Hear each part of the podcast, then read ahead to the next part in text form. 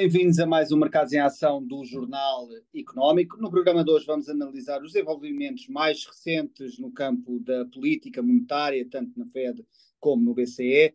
Vamos olhar também para os mercados do petróleo e também para o mundo das criptos e os gráficos do Marco Silva vão ser publicados na JTE TV, no site do Jornal Económico, num vídeo. Uh, hoje temos como convidado o Vítor Madeira, analista da XTB. Vítor, bem-vindo ao nosso programa.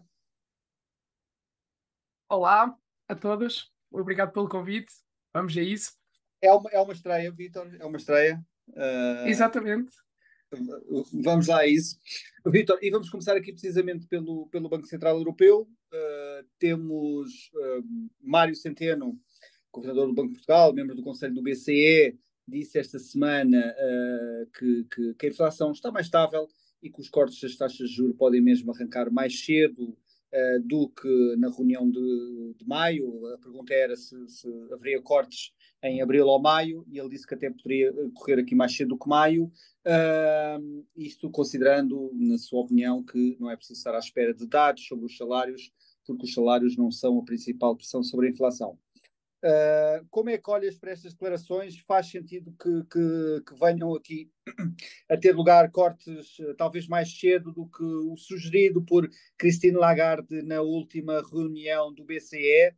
Como é que analisas este tema? Ok, muito bem. É, o que nós temos visto, é, temos assistido na, na economia, principalmente no, no, caso da Alemanha, é que a inflação ainda estava bastante alta, é, o que condiciona um pouco aqui a descida das taxas de juro, mas ao mesmo tempo também vimos é, alguma fraqueza Uh, na parte macroeconómica, o que faz puxar então os preços para baixo.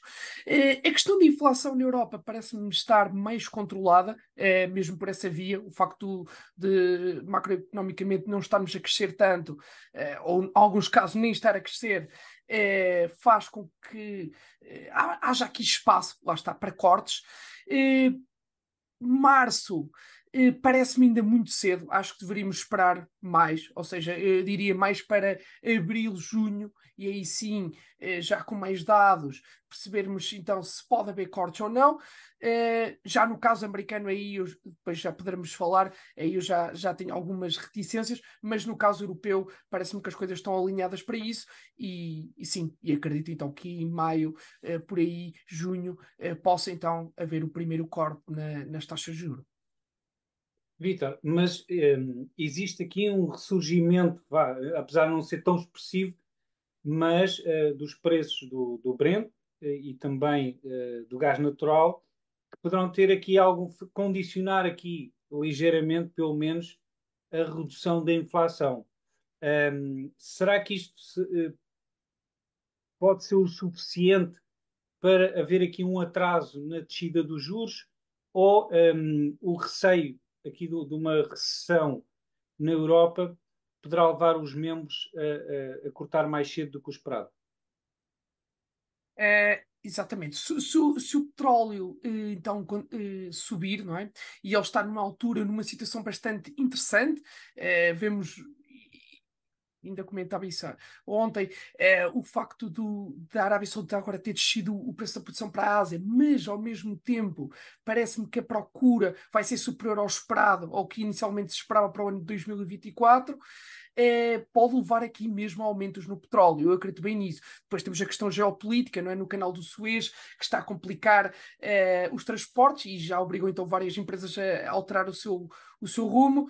É, portanto, essa vertente Marco, de possível então subida nos preços derivado eh, das matérias energéticas, lá está, do gás e, e, do petróleo, acredito que isso possa condicionar, e não podemos mesmo descartar isso, eh, só que ao mesmo tempo os outros bens, acredito que haja aqui margem para, eh, ou seja, não é para eles descerem de preço, mas para eles não subirem de preço. Eh, portanto, eh, temos que estar atentos a isso, claro que sim, mas continuo a achar que eh, maio, junho será uh, provavelmente a altura de dar aquele corte. E isso mesmo, porquê? Porque se também se mantermos a taxa de juro alta por muito tempo, poderá mesmo asfixiar a economia e, e claro, e aí pode haver mesmo uma recessão.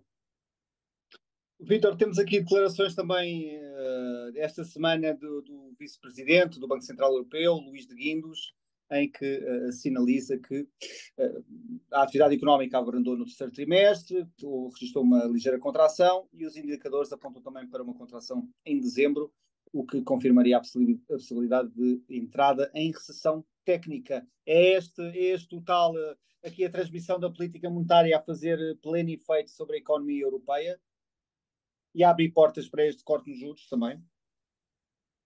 Sim, ou seja, é, é lá está, as, subi, as escaladas na, nas taxas de juros é normal que vão é, baixar aqui a atividade económica e é, e é, mesmo esse o objetivo, não é? Quando o Banco Central sobe aqui a taxa de juros, o objetivo é mesmo estancar aqui o crescimento, mesmo para parar os, os preços à força, porque se nós não paramos os preços à força, iremos sofrer no futuro é, por essa via, então temos que abrandar isso à força.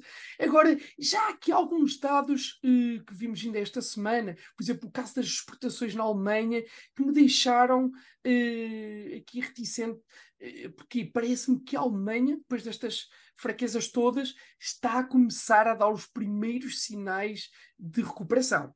Uh, se repararem, deixem-me só já aqui os dados rapidamente. Não.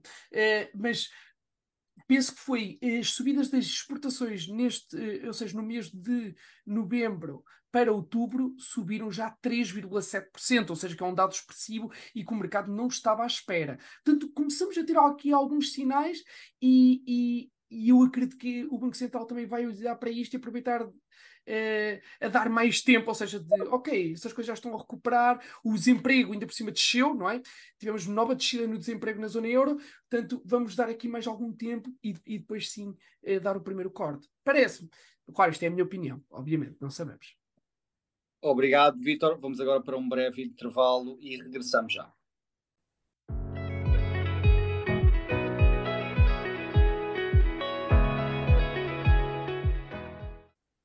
Bem-vindos de volta à segunda parte do Mercados e Ação. Vamos agora começar a olhar para o, o mercado petrolífero.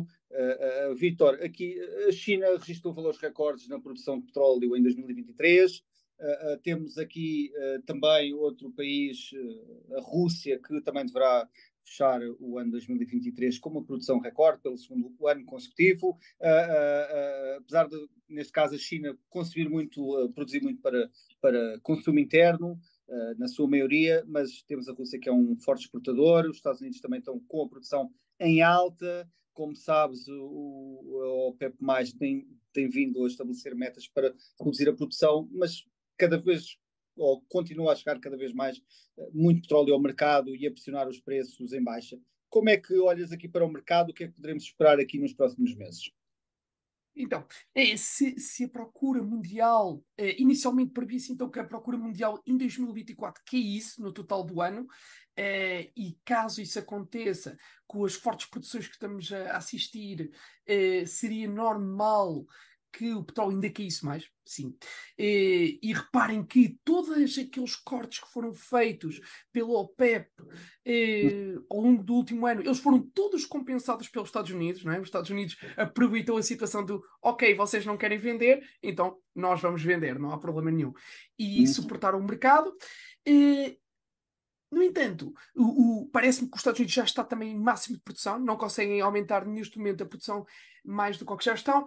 Eh, se a procura aumentar, haverá aqui espaço para alguma subida no petróleo. No caso do Brent, eh, acredito que há a possibilidade dele chegar à zona dos 83, 84 dólares, ele está agora nos 78. Não é assim uma subida tão expressiva, vamos a falar de 7%, não, nada de especial. É, Agora, claro, se a China eh, não conseguir recuperar, e se, visto que eles também são os maiores importadores de petróleo, eh, se eles não conseguirem recuperar, aí eh, há espaço, isso, assumindo não é, que tudo o resto continua igual, ou seja, as produções, aí há espaço para, o, no caso do Brent, até cair mais, não é? Ou seja, cair até para, para os 70 dólares. Sim, há espaço para isso, claro que sim. Portanto, fica aqui muito indefinido, não é? Não conseguimos ter aqui uma noção real e depois não esquecer o risco geopolítico, não é? Que já fez aqui afetar então o petróleo, na parte como eu referi há pouco do, do canal de Suez, essa alteração dos barcos. Eh, e poderá haver aqui outras consequências, até porque não esquecer que, se não estou em erro, foi anteontem que o uh, Israel bombardeou o Líbano e, e atacou o Hezbollah, não é? Ou seja, aqui, é, ao contrário do Hamas, aqui estamos a entrar já em noutros campos, o que pode mesmo levar o Irão a entrar a, não é? a chatear-se, sendo uhum. assim. Vítor, mas uh, uh, por outro lado também existe uh, a questão, por exemplo, do Brasil, que saiu do cartel para conseguir manter a sua produção, ou pelo menos nos valores que, que, que entende produzir, e para além disso, não achas que, por exemplo, esta questão do, do do, da instabilidade do Médio Oriente, tanto Israel como a questão do, do canal de Suez, está a ter um impacto um, relativamente reduzido, tendo em conta que, eventualmente, há uns anos, se isto ocorresse, uh, poderíamos ter aqui o petróleo a disparar claramente e, e, na realidade, temos o petróleo a subir, mas não é nada dramático, né? que na realidade o petróleo está, está, está mais baixo do que em novembro do ano passado e muito mais, do que em, mais baixo do que em outubro. Portanto, houve efetivamente um impacto, mas nada assim muito significativo. Não, não poderá ser um sinal de que nos próximos tempos, pelo menos, uh, haverá aqui uma pressão negativa? Sim, concordo, Marco. É, é a tal questão, não é? é? A oferta continua a superar a procura. Exatamente. É, sei que nestes últimos duas semanas já vimos, por exemplo, os estoques de petróleo uh, nos Estados Unidos a ficarem negativos. Atenção, porque porque a economia também não está a abrandar assim tanto como se previa. Uh, mas sim, concordo, Marco. Principalmente, e já sabemos que o mercado às vezes segue muito a questão técnica do preço.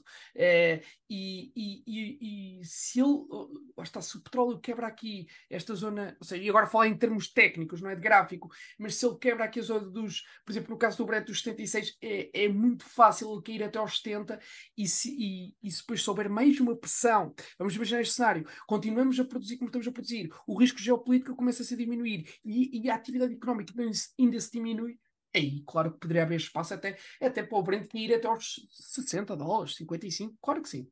Sim, não podemos descartar isso. Obrigado, Vitor. Vamos agora para outro breve intervalo e regressamos já.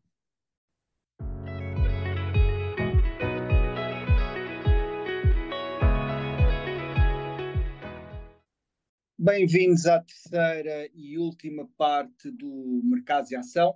Vamos agora começar, como habitualmente, pelo número de semana. Uh, e este número refere-se às exportações de automóveis pela China em 2023, que uh, terá vendido uh, 3,83 milhões de automóveis para o exterior, isto é um crescimento de 62% face a período homólogo e, neste caso, isto indica que a China terá destronado o Japão na liderança das exportações de automóveis. O Japão é um importante produtor mundial de automóveis, como, como, como é sabido, com várias marcas relevantes. Uh, durante muitos anos teve aqui a Toyota, que foi uh, o, maior produtor uh, mundial, e agora resta saber se esta tendência será para para confirmar, com, temos aqui algumas marcas chinesas, por exemplo, como a BYD, uh, que vende automóveis elétricos, uh, que recentemente se tornou a Tesla no último trimestre de 2023, nas vendas a nível global. Portanto, resta aqui uh, a assistir, estamos a assistir ao, ao, ao crescimento da indústria automóvel chinesa e veremos se será para, para, para se manter ou não. são aqui dados relevantes ainda, ainda faltam dados do Japão relativos a dezembro, mas a confirmar se, uh, se ficar abaixo uh, do que os mercados estão aqui a esperar, a China terá, manterá aqui esta liderança. Marco, vamos agora olhar para, para a personalidade da semana. O que é que tens para nós? Sim, esta semana uh, é Gary Gensler, que é o, o, presidente da SEC, que é o equivalente à CMVM nos Estados Unidos, e que tem uma semana muito, muito uh, importante, uh, porque será anunciado a aprovação ou não do primeiro ETF do spot da Bitcoin, uh, e começou para já com, com um percalço que a conta da, da Twitter ou do X da, da, da SEC foi manipulada indevidamente e, e saiu um tweet a dizer que já tinha sido aprovado quando na, efetivamente não, ainda não tinha sido aprovado, portanto houve aqui um percalço que para já manchou, uh, manchou uh, a SEC e, e, o seu presidente teve que vir desmentir. mas será uma, uma, uma pessoa um, em destaque esta semana, até porque, caso seja aprovado, como se espera, será um marco na, na, na, nos mercados em, gerais, em geral, no mercado de capitais em geral, porque é algo que irá mudar uh, potencialmente de forma radical alguns uh, segmentos. E eu recordo que quando o ouro não é obrigatório que tenha o mesmo, o mesmo seguimento, mas eu recordo quando o ouro teve o seu primeiro ETF, o valor disparou brutalmente um, para os 2 mil e tal uh, dólares por onça um, e tem, tem, tem permanecido perto disso. Um, portanto, será aqui um, um, nome a reter nos próximos tempos? Obrigado, Marco. Vitor, olhando uh, não para este episódio em si, que, que foi um pouco um fé de uh, e que mostra que até a TEC está uh, sujeita, sujeita ao, ao, ao, à atividade de, de, de hackers, de, de, piratas cibernéticos. Mas como é que são, podem ser boas notícias para o mercado das criptomoedas? poderá estar aqui a vir a assistir a uma valorização quando este ETF for aprovado? Qual é que é a tua análise?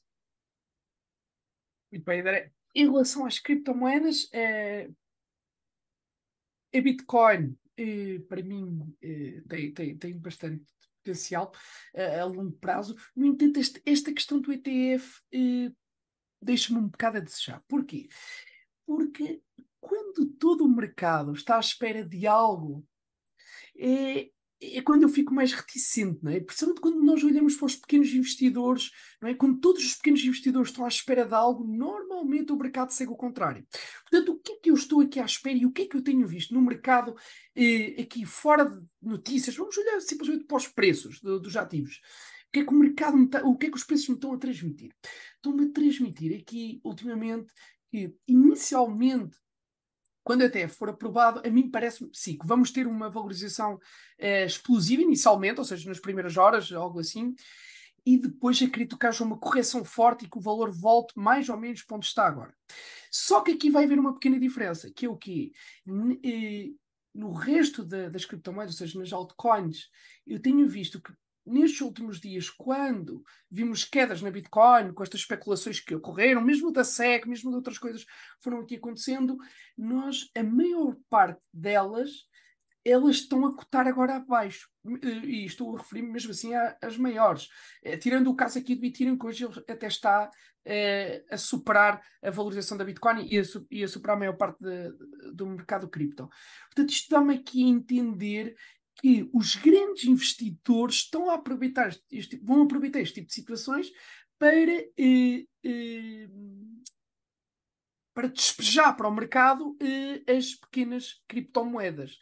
Uh, Está-me a parecer isso pelo preço. Não sei o que é que vai acontecer, claro que não, não fazemos a, a menor ideia, mas dou só aqui o alerta para terem mais cuidado com as pequenas, pelas, com as pequenas criptomoedas, para essa vertente. No caso da Bitcoin, acho que sim, que tem potencial para longo prazo. Agora, claro, isto vai ficar muito, muito volátil e, e, e acredito até que poderá então haver valorizações, sim. Vitor, e achas que um, uh, uh irá efetivamente ser aprovado nos moldes que toda a gente espera, um, tendo em conta que, desde o início, Gary Gensler é uma pessoa que não é muito fã das Bitcoin. Aliás, pa, uh, segundo algumas notícias, ele é, tem, tem, lutado contra a criação do, do, do ETF, um, mas será um passo inevitável a ocorrer e poderão seguir-se outros ETFs ligados a outras criptomoedas ou eventualmente isto estará restringido a um ou dois um, ETFs ou a ETFs ligados a uma ou duas criptomoedas, porque na realidade um, o mercado trata-se muito disso, não é? É Bitcoin, mais uma ou outra e pouco mais, porque as restantes depois, um, nos últimos tempos, têm, nos últimos anos, até deram, deram mais mau nome ao, ao setor do que outra coisa. Exatamente. E, eu, é isso, eu também sou aqui bastante cético em relação às criptomoedas.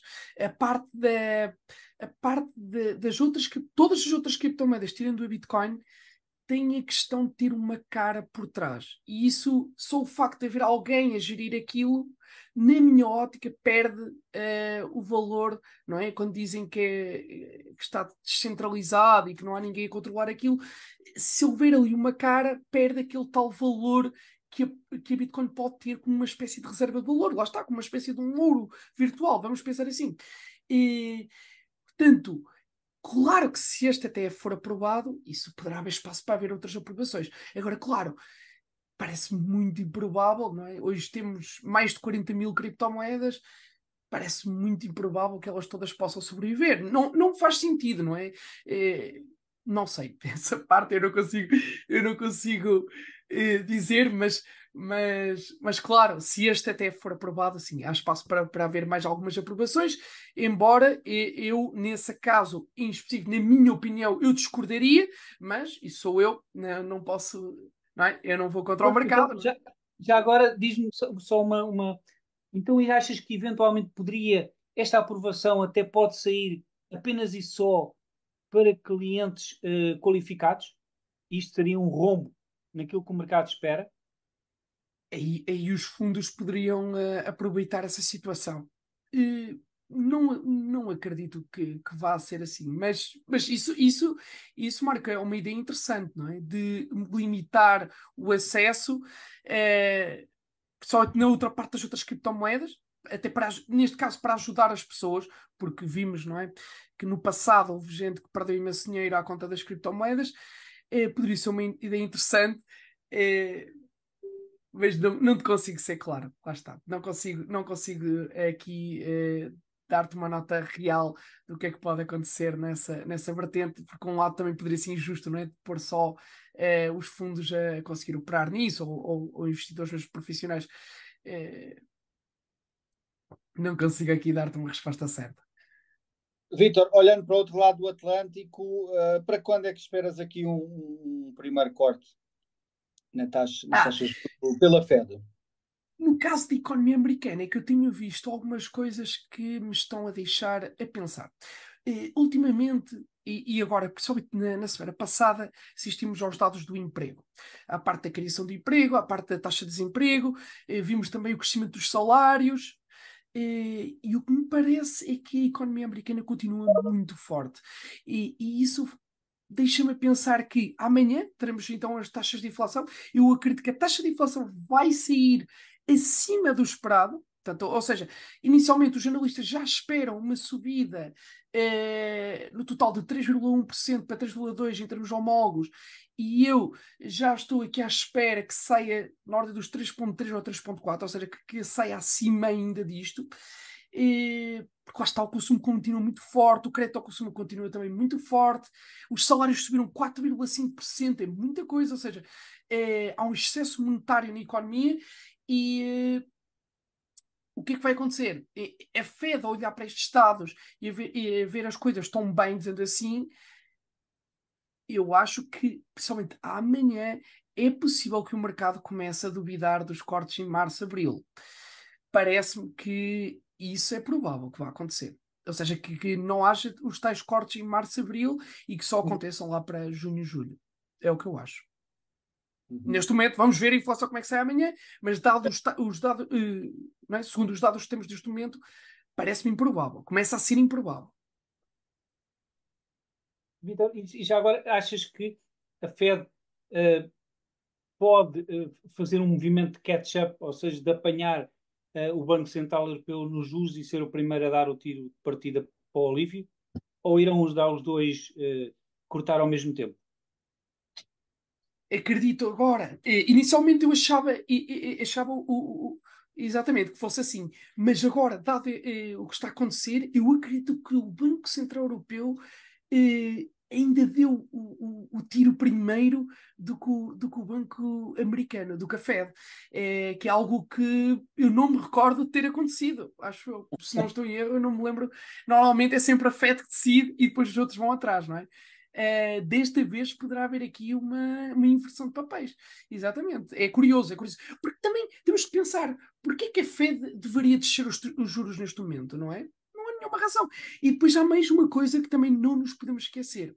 A emissão de dívida pública que vai haver este ano de, por parte da Fed eh, vai ser quase o dobro do que foi no ano passado. Portanto, ou seja, estamos a falar de passar de 1 trilhão para 1,9 trilhões.